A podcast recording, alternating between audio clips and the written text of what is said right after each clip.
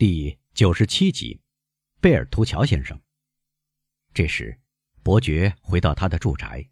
这段路程他花了六分钟，这六分钟就足以吸引二十个年轻人。他们知道这套马车的价值，他们是买不起的，于是纵马奔驰，想看看这位肯花一万法郎买一匹马的阔绰绅士。阿里挑选的这栋楼房要用作基督山在城里的府邸，位于香榭丽舍大街的右边，前后有院子和花园。一丛茂密的树木耸立在院子中央，遮住一部分楼房正面。树丛周围宛若两条手臂，有两条小径左右伸出，从铁栅开始，将马车引到两级石阶前。每级石阶都摆着一盆鲜花。这座楼房孤零零屹立在一大块空地中间，除了大门，还有一个入口，面向蓬迪厄街。车夫还没有叫门房，大铁栅已经在铰链上转动。门房先看到伯爵的马车来了，在巴黎如同在罗马，如同在各地，仆人伺候他都快如闪电。车夫驾车驶入，绕了半个圆圈，也不减低车速，车轮还在小径的沙土上发出铃铃声。铁栅已经关上了，马车停在石阶左边。两个人出现在车门口，一个是阿里，他带着难以形容的坦率的喜悦对主人微笑。基督山报以简单的一瞥，另一个谦卑的鞠躬，向伯爵伸出手臂，帮他走下马车。谢谢，贝尔图乔先生，伯爵说，清洁的跳下三级踏板。公证人呢？他在小客厅里，大人。贝尔图乔回答。我吩咐您，一旦知道门牌号，就印好的名片呢。伯爵先生，已经印好了。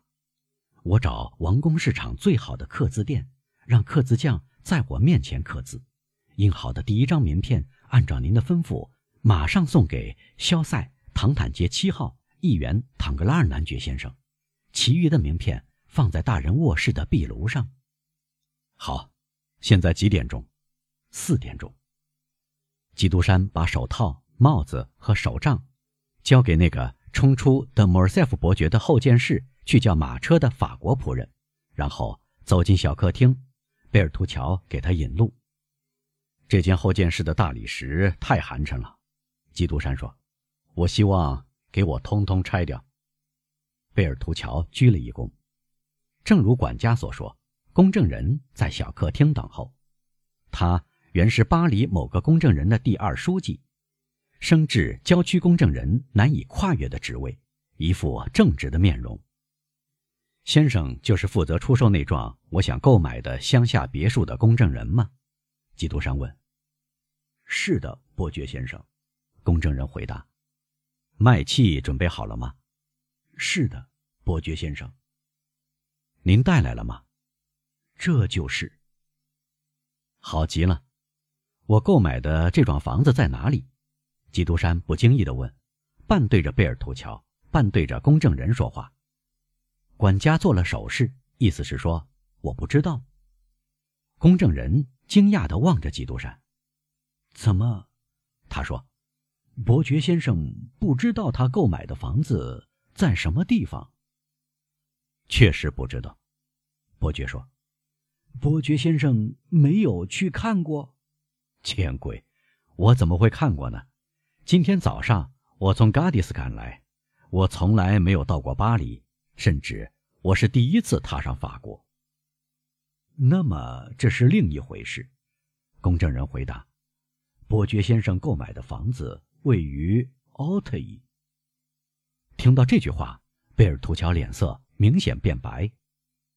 奥特伊又在什么地方？基督山问。离这里不远，伯爵先生。公证人说：“帕西南面一点儿，在布罗涅园林当中，环境优美。”这么近啊！基督山说：“这不是乡下喽？” 见鬼！您怎么选中巴黎门口的一幢房子，贝尔图乔先生？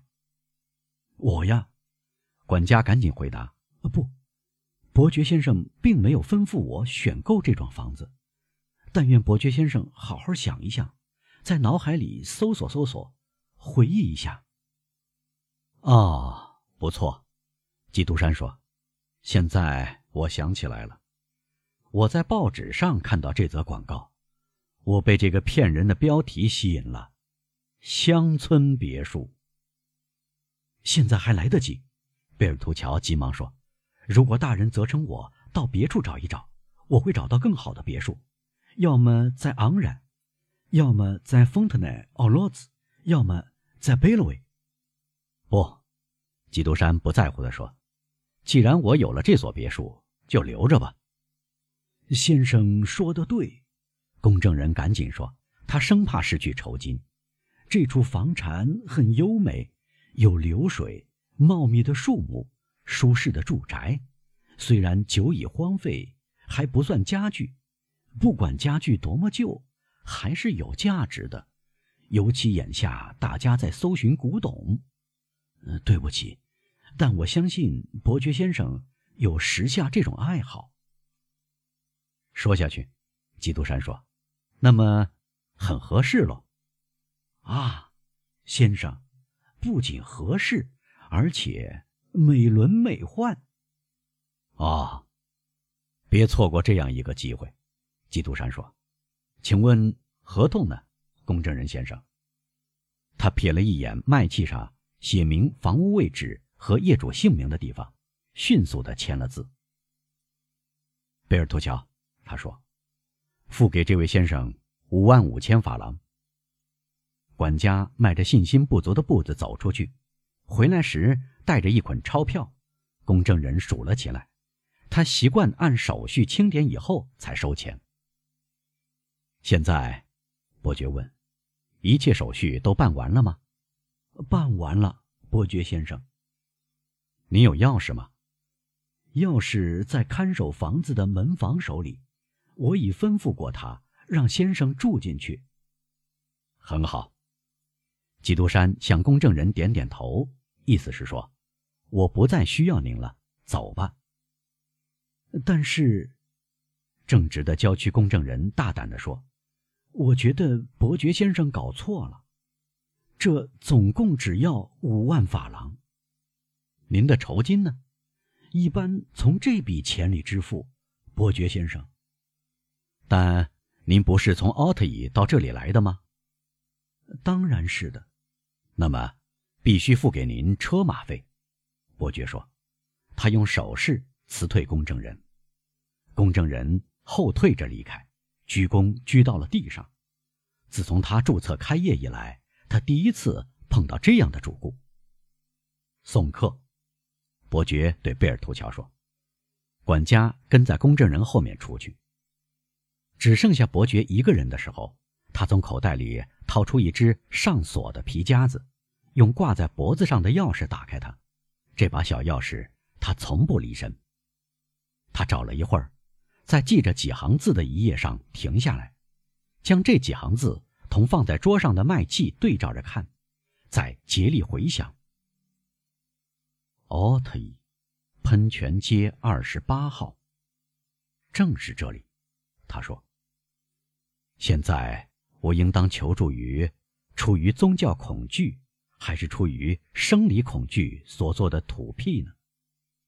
再说，过一小时我就什么都知道了。”贝尔图乔，他喊道。一面用一只柄是折叠式的小锤敲着一只铃，发出尖利与悠长的声音，很像当当声。贝尔图乔，管家出现在门口。贝尔图乔先生，伯爵说：“您以前不是对我说过，您在法国游历过？在法国的某些地方，大人。您一定熟悉巴黎郊区喽？不，大人。”不，管家回答，带着某种神经质的颤动。基督山对激动的表情是个行家，他有理由把这种颤动看作忐忑不安。您从来没有游玩过巴黎郊区，真令人丧气。伯爵说：“因为今晚我就想去看看我的新产业。您同我一起去，一定会给我提供有用的情况。”去奥特伊？贝尔图乔大声问，他的古铜色的脸变得近乎死白。我，去奥特伊？喂，您去奥特伊有什么大惊小怪的？既然我要住在奥特伊，您也必须去那里，因为您是我的管家。在主人威严的目光下，贝尔图乔垂下脑袋，他一动不动，一声不响。啊，您怎么了？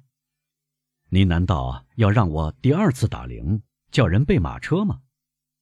基督山说，那种口吻就像路易十四说出那句有名的话：“我差点要等待了。”贝尔图乔从小客厅冲到后见室，用暗哑的嗓音喊：“给大人备马车。”基督山写了两三封信，正当他封好最后一封信时，管家又出现了。